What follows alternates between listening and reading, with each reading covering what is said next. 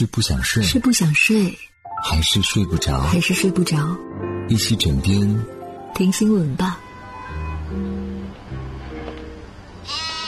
Hello，你好，我是枕边羊。今天晚上继续用五分钟时间和你聊聊身边事。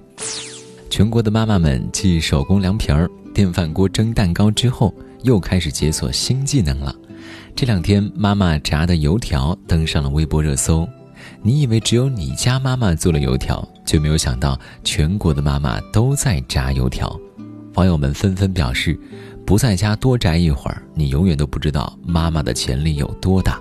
妈妈制造，吃的放心。”然而，不光有油条，别人家的妈妈还给他们做了花卷、麻花、炸糖糕、肉夹馍、红薯包，甚至还有口罩造型的油炸饼。真的是没有对比就没有伤害啊！此外呢，还有一位网友啊，将别人妈妈做的美食图片发给了自己妈妈看，结果妈妈说：“有的吃就不错了，还要求这要求那儿，有本事你做给我吃啊！”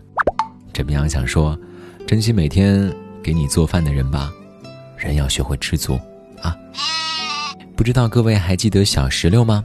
由于爸妈被确诊新冠肺炎，小石榴一出生就不得不跟他们暂时分开。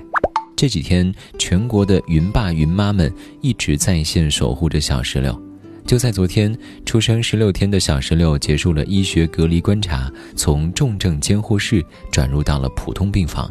目前，小石榴的爸爸已经出院了，在家进行十四天的隔离观察。为了迎接宝宝出生，石榴爸爸提前准备了很多小衣服、小棉被，并且清洗消毒。同时，石榴爸爸还表示，特别感谢医院妇产科的医护人员，是他们在紧要关头不怕牺牲、迎难而上，才换来了宝妈和石榴的平安。他们夫妻也希望在隔离期结束之后，能够捐献自己的血浆，为抗击疫情做出贡献。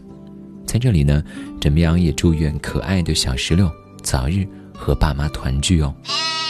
疫情当前，防范很关键。不过，对于如何防范，大伙还有很多疑问。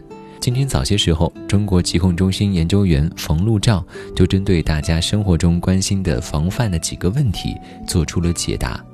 第一个，病毒会在头发上滞留吗？一般情况下，公众外出回家之后不需要专门洗头或者消毒，头发沾到高浓度并且同时具有活病毒的飞沫可能性非常低，所以保持头发的日常清洁就可以了。第二个问题，病毒会通过衣物传染给人吗？实际上，病毒通过污染衣物传染人的几率非常低，如果不是去到特定的场所。比如说，去医院探视过病人或接触过可疑症状的人，不需要对衣服进行专门消毒。另外，酒精喷洒在衣物上，遇到明火、高温、静电都可能起火，所以不要将酒精喷洒在衣服上。第三个问题，地铁票是否会传播病毒？目前，新冠肺炎主要的传播方式仍然是以飞沫和接触传播为主。虽然循环使用的地铁票沾染病毒的概率是非常低的，但是为了避免可能的接触，推荐使用公交卡或手机 APP 来进行支付。乘坐地铁之后，记得及时洗手。